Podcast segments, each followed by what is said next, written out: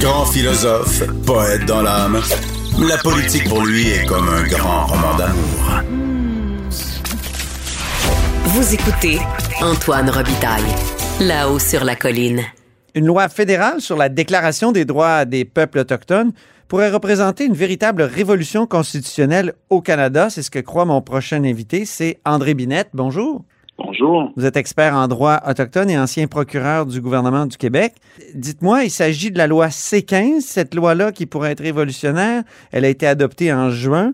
Comment pourrait-elle créer une sorte de modification constitutionnelle, cette loi C-15? En fait, euh, c'est à cause d'un article dans la loi euh, l'article 4 qui introduit euh, la Déclaration des Nations Unies sur les droits des peuples autochtones. C'est ça, c'est la Déclaration des Nations Unies. Je pense que je ne l'ai pas précisé en introduction. C'est ça, il faut le noter. C'est une déclaration donc adoptée euh, à New York jadis, il y a quelques années. Oui, elle a été adoptée en 2007 après une très longue période de négociation qui a duré une vingtaine d'années.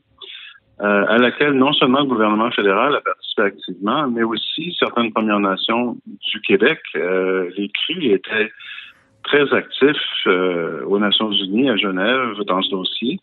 Roméo Saganache, avant d'être député fédéral et au moment même où il négociait la paix des braves, a aussi été un des négociateurs pour cette déclaration à Genève. Donc, euh, euh, c'est une c'est une déclaration qui, je pense, va jouer le même rôle euh, sur le plan mondial et en droit canadien que la Déclaration universelle des droits de l'homme de 1948, qui a fini par inspirer toutes les chartes des droits provinciales et la Charte des droits canadiens. Mm-hmm. Et on sait à quel point la Charte canadienne des droits et libertés, ça a été déterminant dans notre droit là, depuis 1982. Oui, ce qui me désole, c'est que le Québec a été la dernière province à accorder le droit de vote aux femmes, comme vous savez. Oui. Et la dernière, et la dernière province à se doter d'une charte des droits. Mais la culture politique a évolué et nous en sommes fiers. Nous sommes fiers du droit de vote des femmes et de, et de la Charte des droits du Québec, qui est, à mon avis, la meilleure, à tout le moins sur le plan provincial. Vous parlez de celle de 1974, euh, pour être précis, oui. 75, 75 je crois. Elle a été renforcée. Elle a été renforcée par la suite. Évidemment, elle a été modifiée plusieurs fois et notamment par la loi 21. Mais à mon avis, on peut en être fier. Et elle, est meilleure que la charte canadienne à certains égards. Mm. Et euh, donc, il y a eu une, évolution considérable du, euh, de la culture politique au Québec. Et puis là, je constate que le même phénomène est en train de se reproduire. C'est-à-dire qu'il y a une résistance à la part du gouvernement du Québec à la Déclaration des Nations Unies. Mm-hmm. Et, euh, et euh, euh, à tel point que le gouvernement du Québec et cinq autres provinces conservatrices ont écrit au gouvernement canadien au printemps pour qu'il n'adopte pas la loi sur la Déclaration des Nations Unies qui a été adoptée en juin. Ah bon? OK. Mais on comprend qu'elle c'est peut-être parce qu'elle peut avoir des, des conséquences importante. Là. Vous parlez d'une modification unilatérale majeure de la Constitution. Je tiens à dire que c'est dans votre texte de... C'est la livraison de septembre 2021 de l'autre journal. Le texte s'intitule Une révolution constitutionnelle à venir. Donc, c'est ça, une, modification unilatérale majeure de la Constitution, c'est pas rien? Ben, c'est ça. Écoutez, on, on peut dire même que c'est l'équivalent d'un coup de force constitutionnel, comme en 82. La différence, c'est que cette fois-ci, je l'applaudis. Ah bon? Alors, parce que, parce que, euh, à mon avis, euh, les Autochtones ont droit à un renforcement de leur euh, statut juridique et ce que, ce que fait la Déclaration des Nations Unies. Alors, pour résumer rapidement, la Déclaration des Nations Unies a été adoptée en 2007. Quatre États occidentaux ont refusé de la signer au départ. Quatre États que j'appellerais colonisateurs, c'est-à-dire le Canada, les États-Unis, l'Australie et la Nouvelle-Zélande. Alors, l'Australie et la Nouvelle-Zélande ont changé de gouvernement, ils ont signé. Les États-Unis font toujours bande à part. Mais le Canada, lui, a fini par la signer avec beaucoup de réticence au départ. M. Harper l'a signé avec tellement de conditions que ça ne voulait rien dire. Et M. Trudeau, lui, lorsqu'il a pris le pouvoir en 2015, il a signé sans condition. Mais comme vous savez peut-être, euh, un traité ou un engagement international du Canada, même si on le signe, ça ne vaut rien en droit interne s'il n'y a pas de loi de mise en œuvre. Voilà.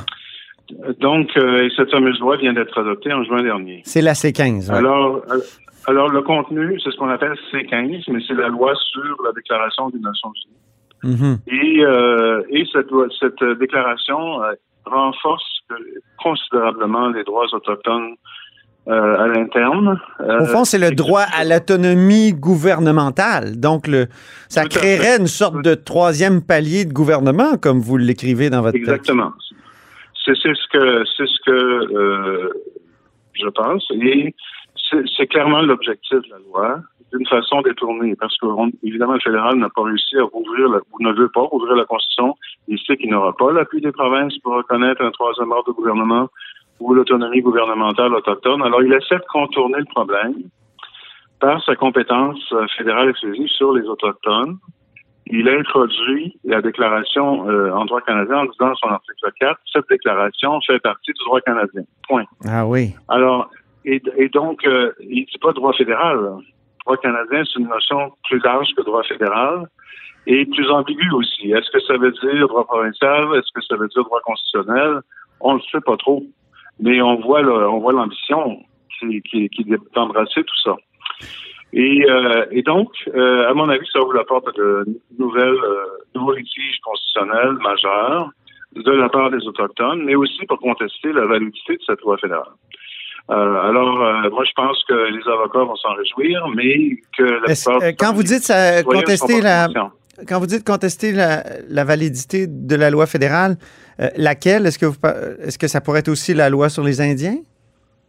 Non, c'est la loi, c'est cette loi dont je viens de parler. OK, la, C15. Contester pourquoi? Parce qu'il y a une vieille règle de jurisprudence au Canada établie par le Conseil privé, les juges britanniques dans le temps que la Cour suprême n'était pas le dernier euh, tribunal, mais le plus haut tribunal, mais bien le comité du Conseil privé qui régissait l'Empire britannique. Alors, qui a rendu un jugement majeur dans les années 30 qu'on appelle le, euh, l'avis sur les conventions de travail et qui disait que tout engagement international du Canada à l'interne devait respecter le partage des compétences. Donc, euh, c'est seulement les provinces qui pouvaient mettre en, en œuvre à l'interne, par leur loi, euh, des engagements internationaux du Canada qui portent sur leurs compétences. Et, ça, je souligne tout de suite que c'est contraire à ce code direct qu'on voit dans d'autres fédérations, comme l'Australie ou, les États-Unis, où le droit, euh, les engagements internationaux, le droit international, dans le fond, servent à centraliser le, partage des compétences. Parce que là, dans ces pays-là, le fédéral euh, signe des engagements dans n'importe quel domaine, et puis ça lui donne une compétence législative pour la mettre en œuvre. Hmm. Donc, euh, ici, on n'a pas ça, c'est une exception, mais c'est clair que les juristes fédéraux sont frustrés, ils voudraient revenir là-dessus. Jusqu'ici, la Cour suprême ne l'a pas fait, mais elle pourrait le faire pour cette loi adoptée en juin dernier. Donc, je lis dans votre texte que ça pourrait affaiblir les compétences euh, du Québec et les compétences provinciales en général ailleurs au Canada et que ça pourrait coûter très cher. Vous dites, au lieu de consacrer 10 milliards à un troisième lien douteux entre Québec et Lévis, j'aurais la prudence de mettre de côté un montant plus élevé pour les compensations qui euh, vont peut-être être commandées par le droit fédéral et le droit international. Et c'est deux euh, effets majeurs, ça. Donc, euh, miner les compétences, puis ensuite obliger des, des compensations gigantesques. Tout à fait. Alors, il y aura un coût financier et un coût constitutionnel. Euh, le paradoxe, c'est que le gouvernement du Québec se dit autonomiste, mais il pourrait présider un, un affaiblissement sans précédent de l'autonomie du Québec parce que, évidemment, les compétences exclusives sur les ressources naturelles et le développement du territoire, c'est en principe le socle du nationalisme et de l'autonomie du Québec. Oui. Euh, donc, euh, on peut, donc, ce qui va faire, ce qui est clair, c'est qu'il va falloir faire de la place à l'intérieur de ces compétences jusqu'ici exclusives aux droits autochtones bien, bien davantage que par le passé.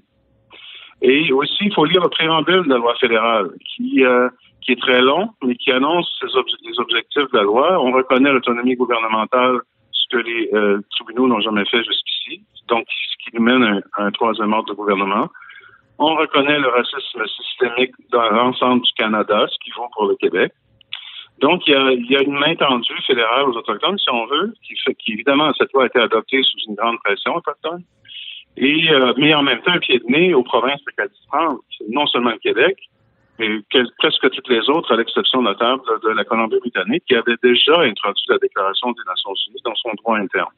Mais vous parlez des ressources tout à l'heure. Euh, il me semble que, justement, il y a l'accord euh, euh, de la baie James, mais il y a aussi la, la paix des braves. Ces deux grands accords-là qui font qu'on partage, au moins avec les cris. C'est sûr qu'on pourrait nous dire qu'on on n'expérimente pas avec les, les autres nations, mais avec les cris, il y a- il y a- est-ce qu'il n'y a pas là un modèle de partage des revenus de, des ressources, de l'exploitation des ressources? fait. Oui.